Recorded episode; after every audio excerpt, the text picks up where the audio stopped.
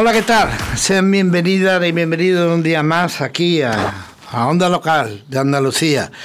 Desde Málaga, para todos ustedes, salud mental, mm, libremente por la salud mental. Qué bonita esa palabra, libremente, ¿no? Cuando uno se puede expresar libremente los sentimientos, cuando uno puede hablar libremente eh, cosas que normalmente se silencian. Hoy eh, la verdad es que el otro día hablaba con varios médicos y me decían que eh, psicológicamente vamos a terminar muy afectados. Y por eso nos lo podrá confirmar nuestra compañera Alba. con todos estos follones de quítate la mascarilla, ponte la mascarilla, ahora hay un brote de repente que aparece y hay miles de, de gente joven contagiada, todo eso crea en la mente de las personas, queramos o no queramos, una serie de, perjuicios y de medidas restrictivas que no es normal. Bueno, pero aquí estamos nosotros porque nuestra obligación es y nuestro deber buscar soluciones a todos estos problemas. Por eso tiene que existir un programa como este, Libremente por la Salud Mental. Hoy quiero empezar el programa que no tiene desperdicio porque estaremos como siempre con nuestra psicóloga Alba Moles del equipo de Casa 6 Psicología. Alba, bien hallada. Buenas tardes Paco, buenas tardes a todos. Ay, ¿qué, qué, qué pasa? De verdad que nos estamos volviendo locos, ¿no? Pues tanto cambio, tanto cambio de medidas, tanto cambio de, de historias, pues claro que sí, nos tiene confundidos, no sabemos bien qué hacer, qué no hacer. Pero como has comentado tú en el tema de las mascarillas, que ya podemos circular sin, sin ellas en espacio al aire libre, pero yo pensaba que iba a ser más la gente que iba a ir sin mascarilla por la calle y verdaderamente mm, pocas personas me he cruzado sin, sin mascarilla. Seguimos con ese miedo y seguimos cuidándonos. Claro, es que el problema es, que eh, nuestra mente eh, está padeciendo psicológicamente más de lo habitual. Claro, eh, tenemos como la contrapartida de queremos seguir, queremos volver a, a como estábamos antes, queremos que las medidas cada vez se vayan relajando, pero por otro lado seguimos viendo que la realidad es que por muchas vacunas que estemos poniendo todavía sigue habiendo contagio y todavía tenemos ese miedo a, ver qué pasa. Entonces, aunque queramos volver a ese estado idílico de nuestra realidad antigua, pero estamos viendo que todavía nos queda. Esperemos que, que, todo vuelva a la normalidad, aunque cada día pues existen más complicaciones. Hablaremos o escucharemos al doctor don Antonio Higuera, como siempre, eh, maravilloso y genial en todos los temas que aborde. Hablaremos de un tema muy importante con una trabajadora social del Timón, eh, ni más ni menos vamos a hablar del ámbito judicial y penitenciario. Con Merce, trabajadora social, como le he dicho, de la Asociación de Familiares y Enfermos Mentales del Timón. Este es eh, nuestro programa de hoy, simplemente por la salud mental. Pero si me lo permiten, yo quiero empezar mandándole un fuerte abrazo a dos personas. Primero a nuestra compañera Noelia, a la que cada día pues echamos de más. Eh, está pasando unos momentos complejos, difíciles, porque si nosotros nos obsesionamos con el tema de las mascarillas, imagínese usted una persona con la vitalidad, la juventud, y la ganas de lucha que tiene nuestra compañera Noelia y lo está pasando muy mal, no dan con la enfermedad que tiene y la verdad es que Noelia, te lo decía hoy y te lo digo aquí públicamente, hay mucha fuerza, muchos ánimos. Tienes que pensar que tienes un marido extraordinario, un hijo maravilloso y que tienes que luchar por él y que tienes que salir adelante. Y sé que lo conseguirás. Ya buscaremos soluciones, aunque tengamos que irnos a Madrid, a Barcelona, a Valencia, donde sea pero mucho ánimo y mucha fuerza. Y por otro lado también a nuestro compañero, al doctor don Antonio Pedraja, aquel compañero con el que, bueno, pues constantemente intercambio, WhatsApp y cosas. Ánimos también a ti de hacerte mucha fuerza. Sé que en la próxima temporada estaremos aquí todos juntos, estoy convencido de ello y que te cuiden mucho también, porque hoy en día como no nos cuidemos, pues las llevamos arreglado. Esa es la verdad. Pero bueno, que nosotros seguimos aquí.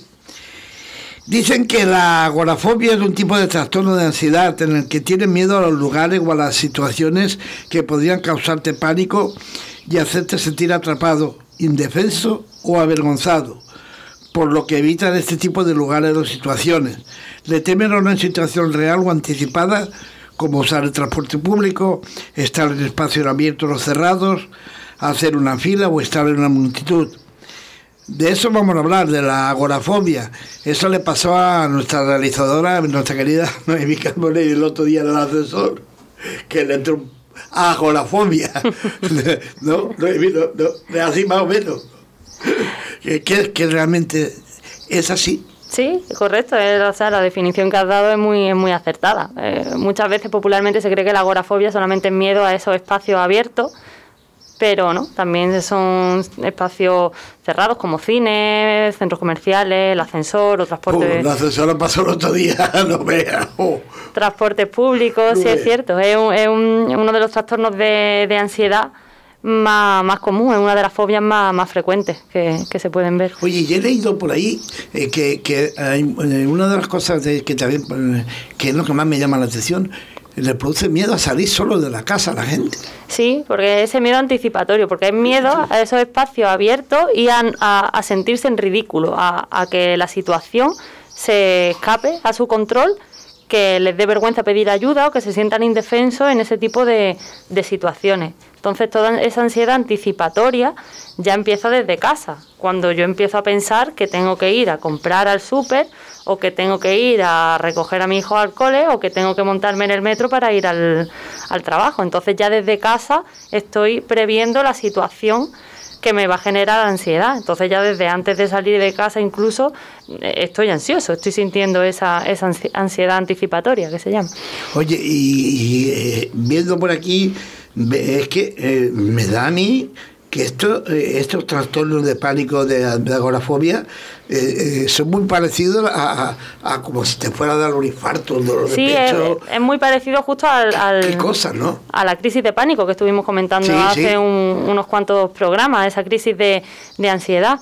Muchas veces, tras un par de crisis de ansiedad en este tipo de situaciones, puede ser que ya derive en, en agorafobia de eso, de haber tenido un par de crisis de ansiedad en un sitio público, en un espacio abierto, en cualquier tipo de las situaciones que hemos descrito anteriormente, y ya el miedo a, es, padecer esa crisis de ansiedad nuevamente, pues ya hace que empecemos a tener eh, conductas de evitación, de no salgo de casa o necesito salir de casa con una persona que me acompañe o voy delegando actividades en alguien que me pueda suplir, como por ejemplo ir a hacer la compra, pues mando a alguien para que haga la compra y así yo no salgo de casa. Pero sí es cierto que tiene mucha relación los síntomas de la agorafobia con esos síntomas que se padecen en una crisis de, ansiedad, ese miedo a perder el control, a sensaciones físicas, sudores, falta de aire, dolor de brazo, pues toda esa sensación de mm, me va a suceder algo, me voy a morir, me, va a dar un infarto, pues como explicamos en, el programa anterior. Sí, sí, con la ansiedad, es muy parecido. ¿Y qué solución tiene? Pues hombre, psicológicamente se puede, se puede ver. Primero, sobre todo, es que la persona comprenda en qué consiste. Siempre la información y el saber qué nos está pasando es fundamental. Saber en qué consiste pues, estos ataques o esta agorafobia que está sufriendo. Y después, eh, comúnmente se trabaja pues con todo ese pensamiento catastrofista que mm, vemos que la persona se va repitiendo, eh, cómo cambiar ese discurso interno en el momento en el que nos da la crisis y cuando ya se ha trabajado todo esto, pues poco a poco se van haciendo exposiciones en vivo, que se llama, pues eh, con un acompañamiento, bajo la supervisión de, del psicólogo, pues se expone a la persona a situaciones poquito a poco, no de... No soltarla de golpe. No de golpe, pobre mío. poquito a poco ir acercando cada vez más a la persona a que se encuentre en una situación mm, que le supone malestar, siempre con el acompañamiento del psicólogo y poquito a poco viendo que, bueno, pues que no llega a pasar nada, que es más esa ansiedad anticipatoria y el miedo a que nos pase algo, a que verdaderamente nos pase algo. Oye, Alba, y, esta, esta maldita pandemia eh, hace viable de que aumenten los casos, en este caso de ansiedad, lo hablábamos el otro día. Me imagino que la agorafobia extra igual lo mismo, ¿no? Claro, pues ese miedo a espacios en los que haya mucha aglomeración de gente, sobre todo, pues con el tema del virus, pues estamos evitando aglomeraciones de, gente. Pues eso también, miedo a, a salir y pillar el virus, o sea que la situación de pandemia ha agravado mucho esta fobia Mm, de, exponernos a espacios públicos y de salir de casa. O sea, pero lo que sí hay que decirle a la gente que, que, que, que tenga síntomas de esto, que todo que tiene solución, que lo único que hay que ponerse en manos de un buen psicólogo. Correcto, sí, o sea, solución siempre siempre se puede buscar. La cosa es reconocer lo que nos está pasando y no sentir vergüenza de pedir ayuda, de bueno, me estoy sintiendo así, estoy viendo que mi vida cada vez es más incapacitante porque estoy dejando de hacer cosas importantes para mí, pues yo solo no puedo resolverlo, pues voy a ponerme en manos de, un profesional, voy a pedir ayuda. Oye, y, y, la gente que, suele padecer este, este tipo de homofobia, eh, mm, ¿les cuesta dar el paso de reconocer lo que tienen? A veces sí, a veces no. Hay gente que es más consciente de lo que le pasa y hay gente que es menos consciente, pero en cuanto tú empiezas a ver, pues eso, que estás dejando de salir a la calle, que tienes tanto, porque eh, yo creo que la gente sí que lo puede reconocer porque tiene muchos síntomas físicos. Y pero claro, hay gente pues que le cuesta más pedir ayuda, gente que está más cómodo yendo al psicólogo, que no, que quiere solucionarlo por sí mismo, o gente totalmente del contrario, que no duda en, pedir ayuda. vale. A ver, ¿dónde estamos? No estamos en ningún lado. Onda local de Andalucía. Seguimos aquí en Onda Local de Andalucía. Eh, la recomendación principal es visitar a un especialista, lo Correcto, sí, buscar ayuda. Cuando la persona no puede, o sea, no puede solucionar este tipo de situaciones por sí misma y está viendo que le está costando a nivel personal y eh, pues, dejar de hacer cosas que antes hacía o le está un coste personal, pues claro que sí, buscar ayuda. Eh, la verdad es que hay que tener en cuenta que, muchas veces nos cuesta dar un paso, pero hay que darlo. Eh, por cierto, eh, el número de teléfono para que la gente, si alguien que nos esté oyendo tiene alguna duda o quiere ponerse en contacto contigo. Sí, pues me pueden encontrar en el 626... ¡Ay! ¡Ay! Siempre me pasa lo mismo. 6, 623 19 51 29. Si ya sabemos algo un poquito más. Eh, por cierto, mm, vamos a, escuchar lo que nos tiene que decir hoy eh, nuestro inminente psiquiatra, el doctor Antonio Higuera, siempre tan interesante y hoy más que nunca. Adelante, Antonio. Buenas tardes, Paco. Una semana más colaborando con vosotros desde Granada.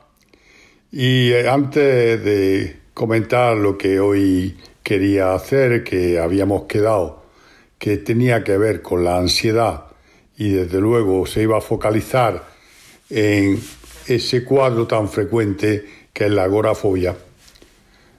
Repito, antes de empezar con ese tema, quería expresar de una manera muy clara la satisfacción tan grande que he tenido los dos días que he estado en el estudio con vosotros. Con Alba y contigo por estar allí presentes y especialmente, especialmente la enorme satisfacción que representa estar en completa sintonía con Baldomero, el presidente de Agrafé de Granada, y con Conchi Cuevas. Bueno, no puede ser mayor la sintonía. Qué alegría haber visto lo que tiene Conchi Cueva allí en Benalmádena. Qué sintonía más grande con su pensamiento, con su discurso lógico lleno de pragmatismo y de buen hacer. Suscribo cada una de sus palabras. Pocas veces me siento tan identificado con un relato eh, como el de Conchi y como el de Baldomero. Francamente, bien los dos, insisto, los dos no hago mención a más. No he tenido a lo largo de mi vida profesional satisfacciones parecidas con compañeros que generalmente o están atrincherados o tienen un discurso rancio o están en una posición inmovilista y pocas veces tengo la satisfacción de ver tanto sentido común. Quizás sea muy redundante mi idea, pero es así como la siento. Ahora ya me voy a ocupar de lo que había prometido.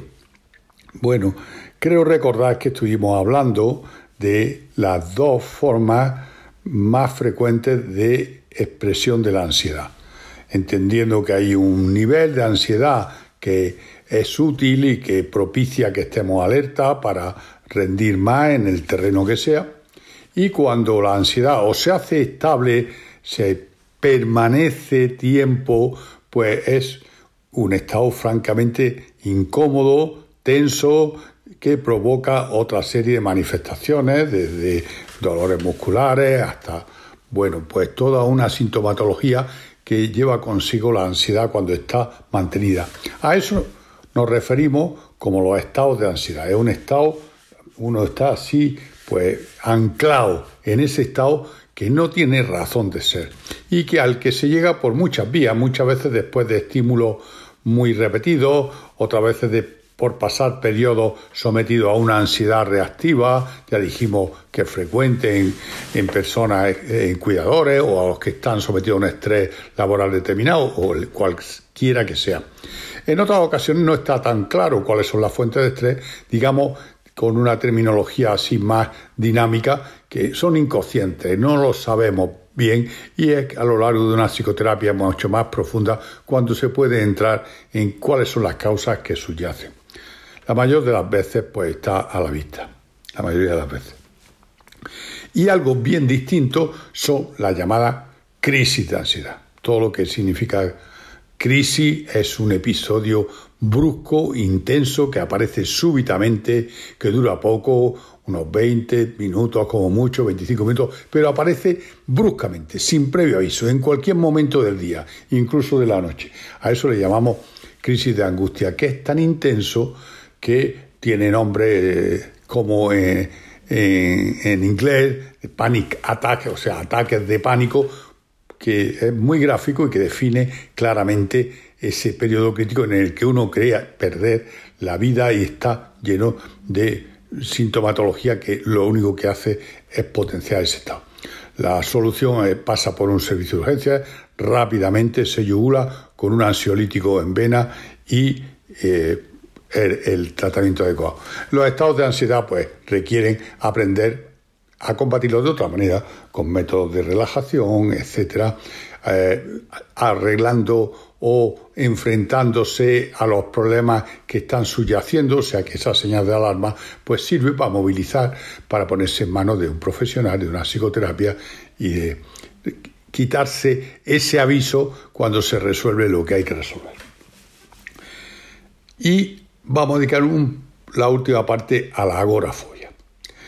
Está muy extendido un falso concepto por oposición a la claustrofobia. La claustrofobia sabemos todos que es un temor irracional. Bueno, toda la fobia es un temor irracional. No obedece el, estado emocional a la causa que lo provoca. No hay relación. Está desproporcionada.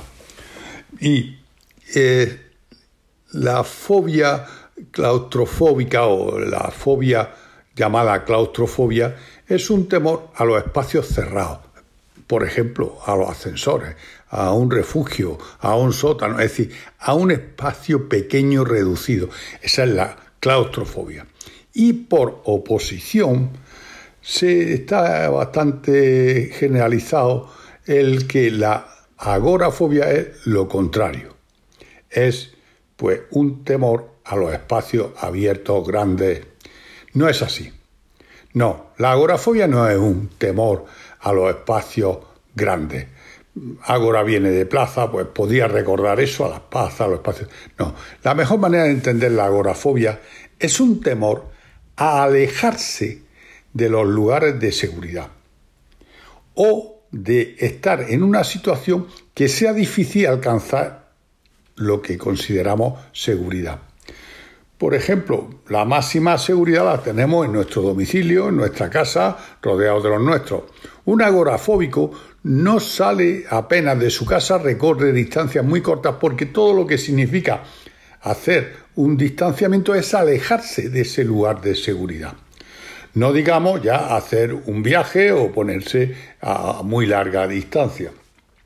Entonces, la sensación de angustia, de, de ansiedad le impide, el temor a distanciarse.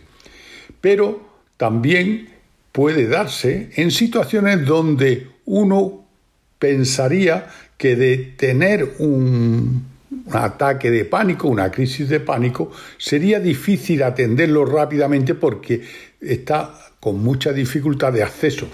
Por ejemplo, si uno está en un campo de fútbol rodeado de muchos miles de espectadores o está en un avión, piensa que si le sobreviene esa crisis de pánico, ese ataque de pánico, pues tendría muy difícil llegar a un lugar donde tendría esa ayuda, esa calma de la crisis. Así que para entender la agorafobia es el alejamiento de esos lugares de seguridad o verse en situaciones donde sería más difícil acudir a ese lugar de, seguridad que sería pues una atención médica o el propio hogar. Eso explica que las personas agorafóbicas, con mucha frecuencia, aparte de salir poco, de viajar menos, etc., andan siempre contactando, estableciendo algún tipo de conexión con las personas que ellos consideran de su seguridad. Siempre volviendo a lo mismo, si a mí me pasa algo de esto que me vino alguna vez, pues que, me auxilien, que me ayuden, saber que están ahí. Eh, todos conocemos, bueno, o muchos conocemos algún amigo, alguna persona agorafóbica que con frecuencia nos llaman y dicen, no, no, es nada más que para saber por dónde está, quieren saber dónde estamos, tenernos localizados, porque representamos su seguridad. Esa es, en esencia, el temor fóbico llamado agorafobia. Dicho esto, es muy fácil entender que una persona que ha tenido una crisis de angustia, a veces con una sola en la vida, la vivencia, la crisis de pánico, la crisis de angustia, la vivencia es tan intensa, tan desagradable, el temor de verse loco, los síntomas que se tiene, la, la sensación de que se le va la vida, es tan intenso, queda tan grabado, que a partir de entonces algunas personas desarrollan esta fobia. Es el temor a que eso les pueda ocurrir alguna vez en algún lugar inesperado. Por eso se vuelven cada vez más conservadores, se alejan menos de esos lugares de seguridad. Nosotros en la clínica decimos con mucha frecuencia crisis de pánico con agorafobia, porque se ha desarrollado la agorafobia a partir de haber tenido crisis de pánico. Hay agorafobia sin que haya ocurrido una crisis de pánico, son las menos, pero la hay. Por eso decimos crisis, agorafobia sin crisis de pánico. Y de cara a su tratamiento, cabe decir que hay como dos grandes corrientes en psiquiatría, la psicología dinámica la psiquiatría dinámica, la que tiene que ver con todo lo relacionado con el psicoanálisis, y la cognitivo-conductual, que básicamente explica los hechos clínicos a partir de un aprendizaje, un aprendizaje anómalo. Y el tratamiento es desaprender exactamente lo que se ha aprendido mal. Bueno, pues en el terreno de la fobia, sinceramente que mi recomendación es la terapia cognitivo-conductual, es decir, desaprender lo que se ha aprendido mal. Y algunas veces en el aprendizaje uno no se da cuenta.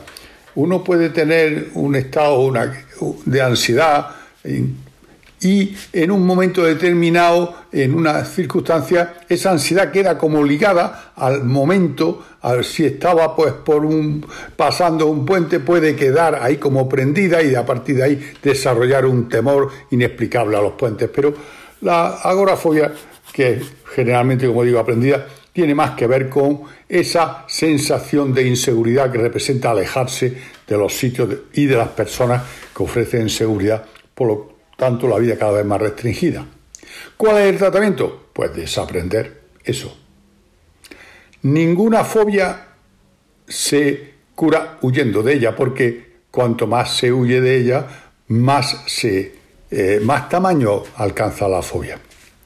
¿Cuál es el tratamiento? Pues enfrentarse a ella. Hombre, parece muy obvio, pero ¿cómo? Pues eso hay que hacerlo de la mano de un técnico, de alguien que vaya ayudando a hacer ese desaprendizaje. Y si no, pues uno solo, pero con poco más de dificultad. ¿En qué consiste ese aprendizaje de lo contrario? Como todo aprendizaje debe ser gradual, poco a poco. Lo primero que tenemos que hacer es aprender un método de relajación.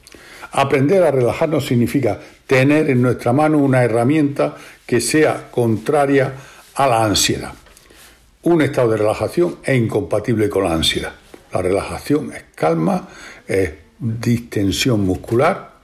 ¿Y cómo se aprende un estado de relajación? ¿Cómo se aprende a relajarse?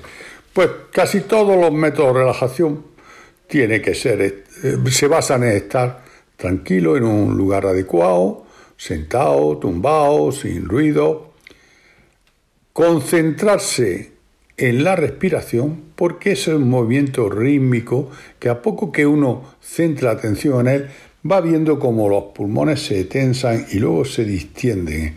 Si acompaña la sensación a ese bienestar cada vez que se produce una expiración, que significa una relajación con la respiración, constantemente nos ponemos tensos para respirar y nos aflojamos. Y ese quedarse más flojo en la expiración puede ir extendiéndose a todo el sistema muscular, a todo el aparato muscular del cuerpo y por lo tanto profundizar en la relajación muscular.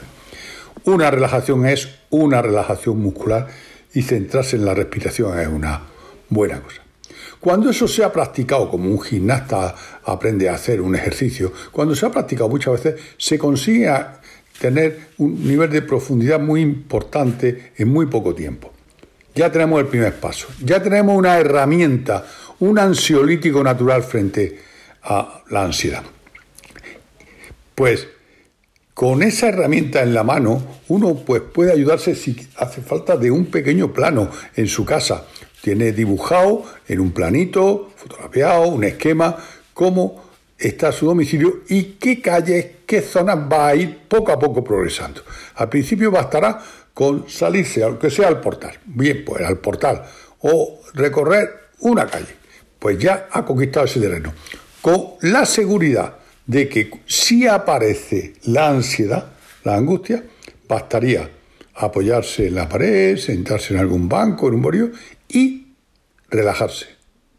Es decir, tan pronto aparezca la ansiedad, pone uno en marcha esa relajación que ha aprendido. Consigue relajarse, alivia la ansiedad y otro pasito más. O ese día ya está bien. Y así, poco a poco, ayudado de esa herramienta, se va desaprendiendo y se va ganando terreno, ganando seguridad en que donde sobreviniera esa ansiedad, uno la podría controlar. A algunas personas, y eso es fácil, que el médico se la prescriba, pues le viene bien llevar un ansiolítico de esos rápida, pues el, el alprazolam, por ejemplo, limitado nada más que para eso, en el bolsillo. Y saber que, aparte de relajarse, en último tiempo, pues se puede poner esa pastilla debajo de la lengua o, o tragársela sencillamente y relajarse. Ahí, que no va a pasar nada. Va a conseguir muy rápidamente aliviar esa tensión. Y conforme van teniendo seguridad, pues van avanzando hasta que algunos, me algunos pacientes me han dicho, mire, llevo ya casi seis meses con esa pastilla que ya la tengo más que envejecida, la voy a tirar porque no me ha hecho falta y he sido capaz de irme a otro sitio y de viaje, pero me da mucha seguridad haberla llevado en el bolsillo. Bueno, pues hasta aquí la agorafobia y hemos esbozado lo que sería el tratamiento de enfrentarse a ella. Hasta otro día. Un saludo para todos.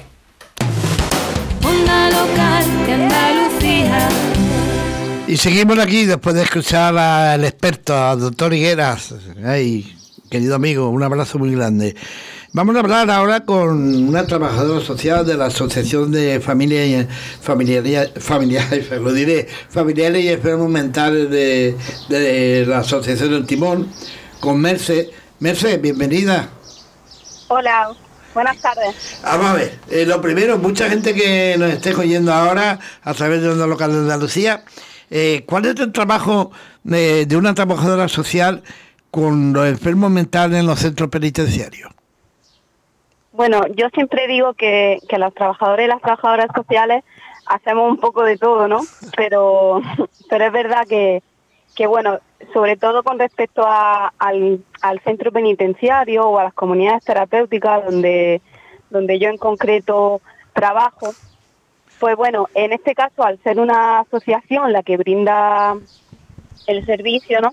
Pues nosotros damos como una asistencia lo más integral posible al paciente, ¿no?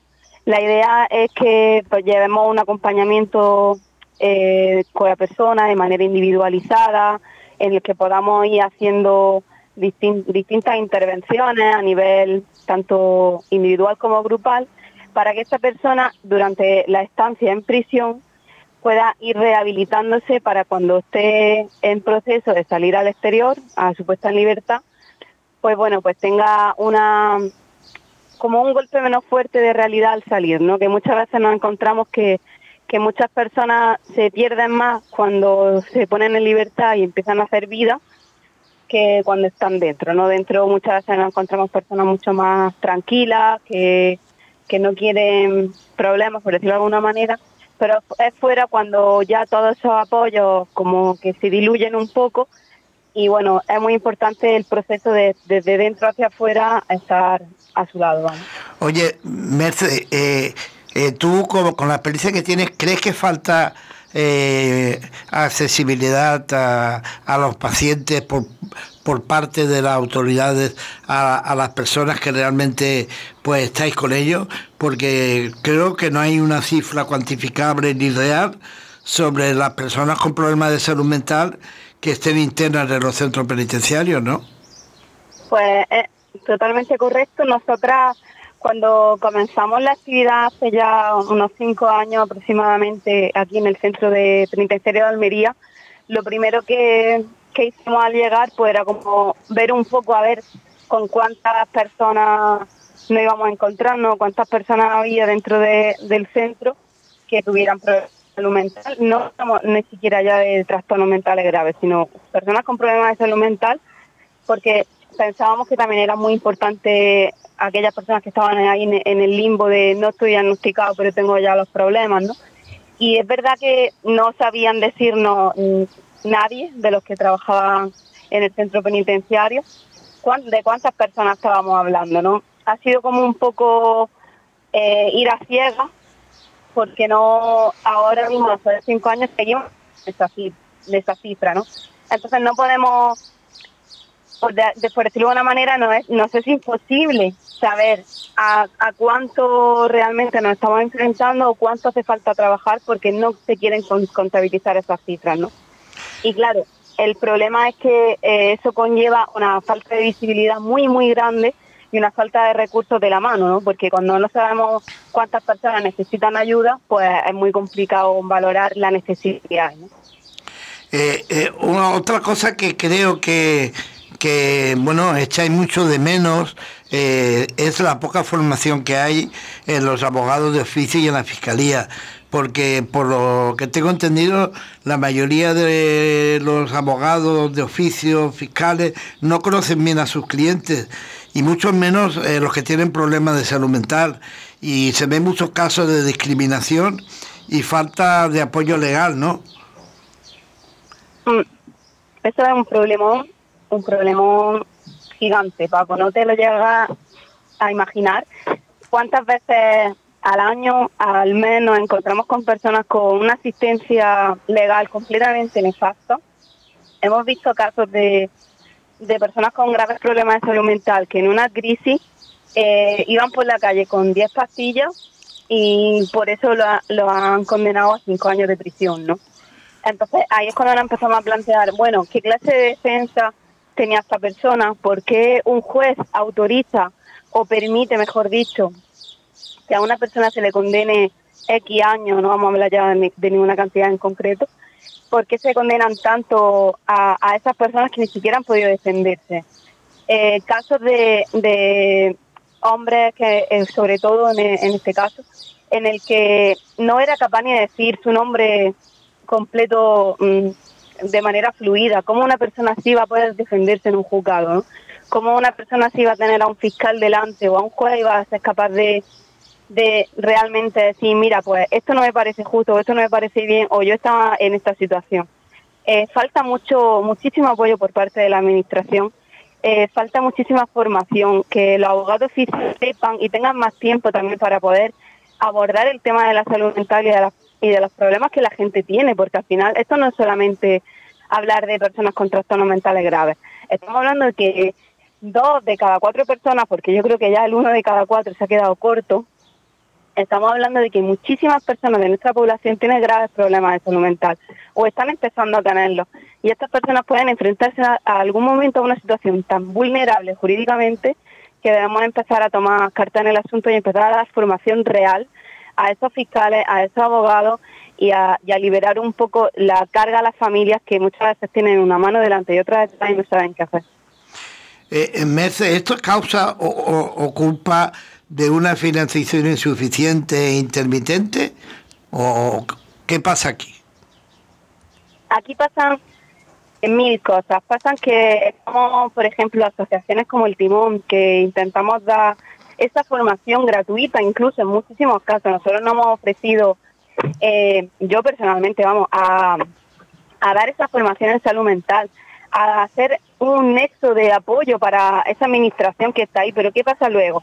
Aparte de que la administración pública suele ser muy reacia a la hora de recibir estas cosas, eh, como una persona, una trabajadora social, en nuestro caso, por ejemplo, con un contrato para seis meses, con poquísimas horas, que eso es lo que la administración da de subvención, no es lo que es lo que cubre. Somos los únicos que no estamos preocupando de esto. La verdad, la verdad que, es tremendo. Eh, pero eh, entonces, ¿qué está pasando? ¿Hablamos de una rehabilitación real o esto es un auténtico paripelo que se está haciendo? A mí, ojalá, Paco, ojalá pudiéramos, pudiera decir con la mano en el corazón que estamos ante una rehabilitación real. Eh, pero creo que no, aunque me duele en el alma porque soy trabajadora social, pues también soy familiar de una persona con problemas de salud mental. Eh, también tengo, por desgracia, un familiar dentro de, prisión y sí que me da miedo pensar en esa falta de, de realidad con respecto a la rehabilitación, no solo de las personas con problemas de salud mental, sino de todas esas personas vulnerables, ¿no? Que están, que se ven en un proceso de falta de libertad por un, por un delito que hayan cometido, ¿no? Eh, creo que, que las placas que creo que están en la mayoría de, los centros penitenciarios de nuestro país, en los que nos dicen que el fin principal no es el castigo, sino la rehabilitación, queda, queda ahí en una placa, ¿no? Porque en muchos casos sí que se trabaja bien de la manera que se tiene que trabajar, ¿no? Con fuerza y, y apoyando realmente a las personas.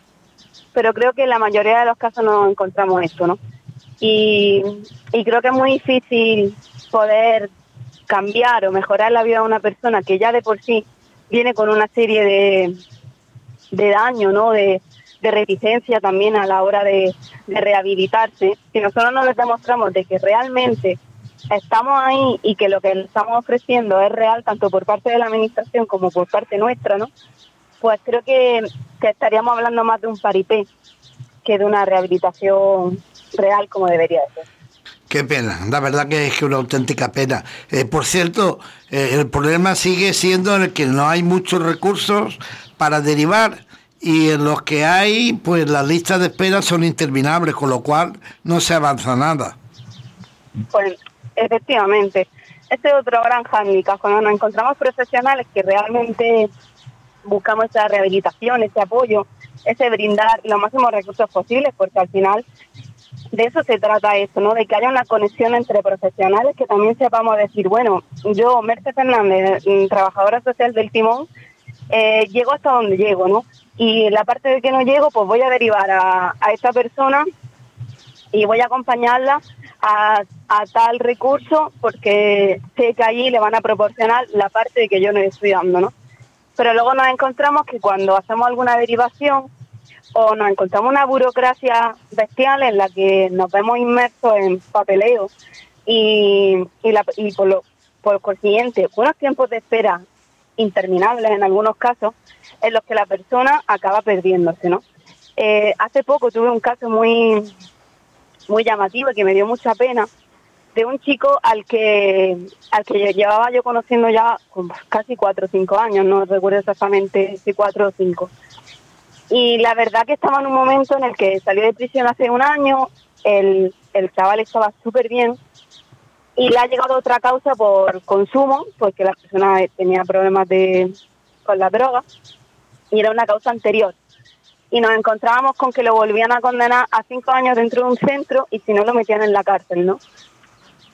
Y nos hemos visto, eh, te lo aseguro, desesperados y negros. La familia no había manera de encontrar a un, sitio en el que poder mandarlo. Una comunidad terapéutica en este caso sería era lo ideal para que, la rehabilitación fuera más real. O sea, que la voluntad del juez en este caso era buena, que en vez de una, un centro penitenciario fuera un centro de rehabilitación, ¿no?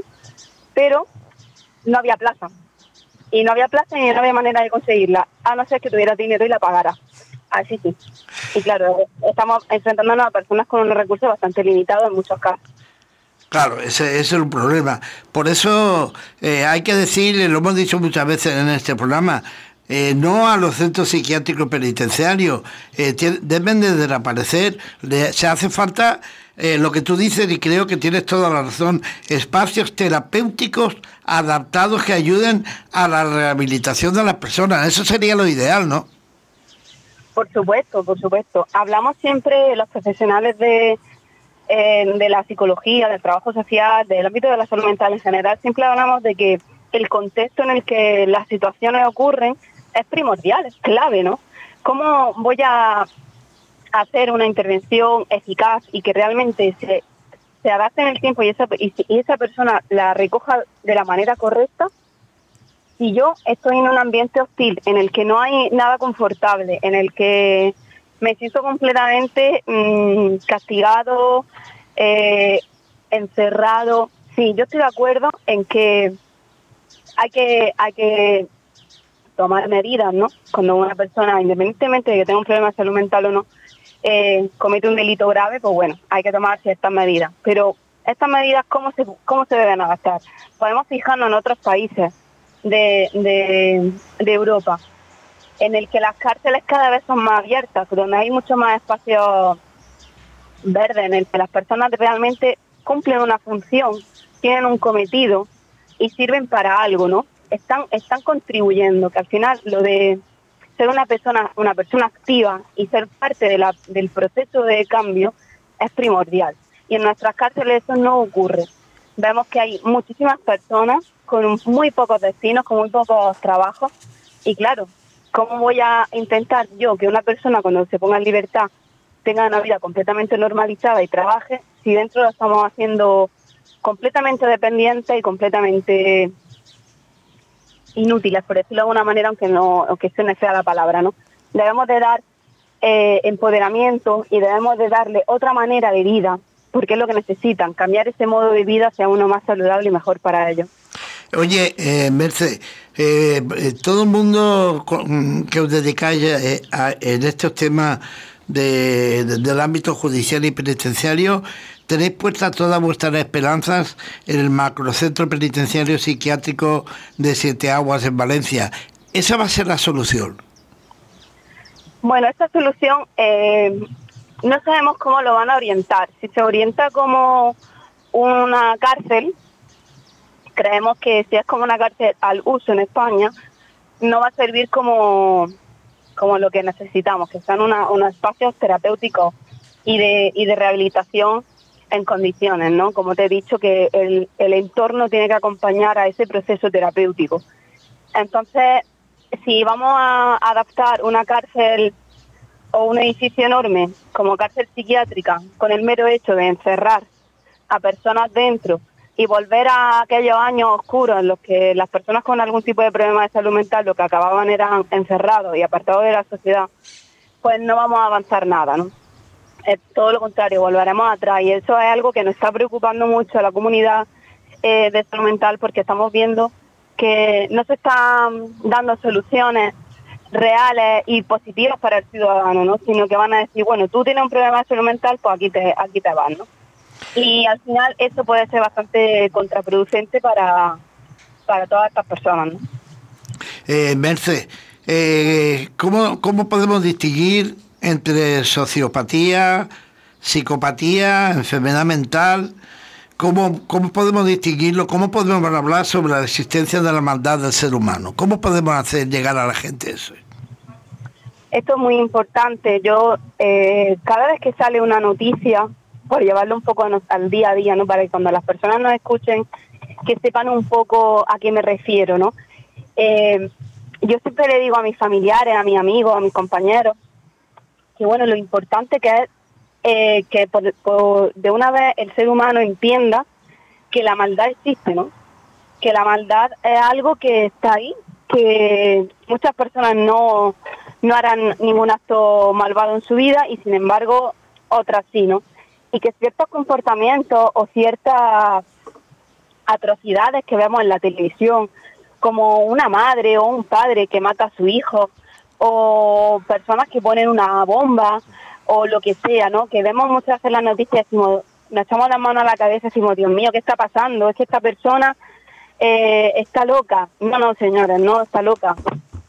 Esta persona lo que tiene, eh, normalmente cuando vemos casos de ese tipo, es una psicopatía es una, o una sociopatía, ¿no? Son problemas que, que afectan a, a la salud mental de la persona, pero que realmente no es un trastorno mental grave, ¿no?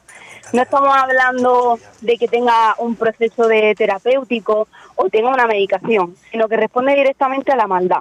Una persona no con esquizofrenia o con bipolaridad o con el trastorno que queramos decir, no tienen por qué ser malas, además todo lo contrario, yo tengo la experiencia, yo lo aseguro, de que el 98% de las personas con problemas de salud mental diagnosticados que conozco no serán capaces de hacer daño a una mosca, ¿no? Entonces me resulta como muy llamativo que la primera respuesta que tenemos el humano, yo creo que por miedo, ¿no? Por miedo a, pensar que personas así pueden existir. Creo que, que recurrimos directamente al topicazo de es que esta persona tiene un problema en la cabeza, esta persona tal. No. Eh, insistía en un documental que hizo hace unos años sobre la maldad. Eh, fue muy interesante y a mí me abrió mucho los ojos, se lo recomiendo a, a cualquiera que esté oyéndolo, que lo vea. Creo que lo pueden ver por YouTube. Y a mí me resultó muy llamativo porque él, ahí lo explicaba muy bien, ¿no? Que veíamos como la maldad podía ser parte esencial de, una, de las personas, pero no respondía a ningún tipo de trastorno, ¿no? tenía por qué estar relacionado para nada. Y eso yo es algo que, quiero reivindicar mm, y reivindico en mi día a día, de que tenemos que entender que por cierto, por desgracia, o que existen personas magníficas y admirables y, y con un corazón que no les cabe en el pecho y que son buenísimas, también existen todo lo contrario, también existen personas malas que hacen actos malévolos y que no responden a ningún tipo de, enfermedad mental, sino a una sociopatía o una psicopatía. Hola Merce, soy Alba, la psicóloga que colabora con el programa. Hola. ¿Qué tal? Te quería comentar que me ha parecido súper interesante eso que has dicho de que eh, ante el miedo que tenemos las personas a ver ese tipo de comportamiento maligno, por así decir, solemos suponer siempre que eso, que hay un trastorno mental eh, detrás para poder justificar eh, esa maldad o ese hecho de, maldad. y, y también en contraposición eh, la otra cara de la moneda, que no por tener un trastorno mental y en, bajo ese, ese trastorno haber cometido algún delito significa que esa persona pues sea mala o tenga tanta maldad como otra que no. Mm, me ha parecido súper interesante esa reflexión. Sí, yo es que creo que al final es algo que, que es muy cotidiano en nuestra vida, ¿no? Y que, no lo, y que creo que se lo plantea desde el más pequeño hasta el más grande da igual los estudios que tengamos, la experiencia de vida, es algo que nos acabamos planteando todos, porque al final todos tenemos nuestro corazoncito y seamos mejores o peores personas, cuando vemos ese tipo de casos como que te remueve algo, ¿no? Claro. Y, y es verdad que, que me llamaba mucho la atención siempre la relación de la enfermedad mental con, con esa maldad, ¿no? Y, y sí, que quería recalcarlo aquí hoy porque creo que es que es muy importante que aprendamos a, a saber vivir con eso también. Sí, sí. Pues Merce, eh, trabajadora social de la Asociación de Familiares y Enfermos Mentales El Timón, muchas gracias por estar hoy con nosotros aquí en Onda Local de Andalucía, libremente por la salud mental. Muchísimas gracias por invitarme y, y seguir haciendo el programa porque la verdad que da un gusto escucharos enorme y ha sido todo un honor para mí que me haya invitado.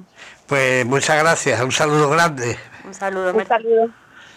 Eh, onda local de Andalucía. Eh, quiero, no sé cómo expresarme en estos momentos. A ver si me echa una mano mi compañera Alba. Me quiero dirigir a Baldomero. Eh, siento mucho estos momentos que estás pasando, querido amigo. Y la verdad, desde aquí te mando todo cariño y todo el aprecio, toda la estima. Eh, tuvimos la suerte de tenerte en los dos últimos programas.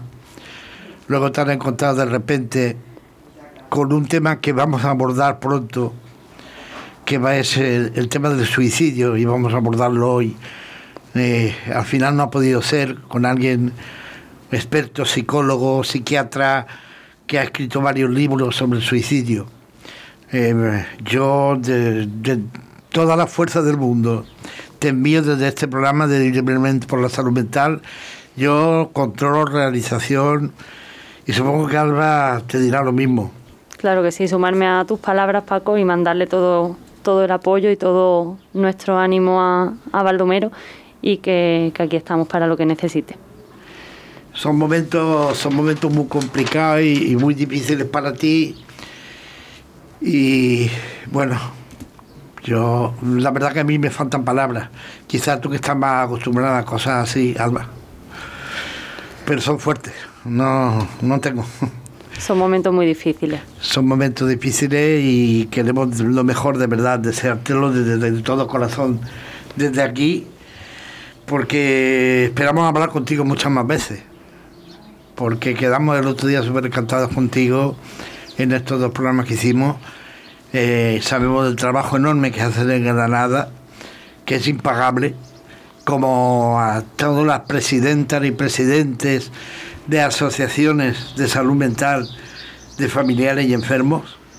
La mayoría, hay algunas excepciones, evidentemente, pero la mayoría hacen un trabajo que, que es impagable por eso este programa siempre lo defenderá.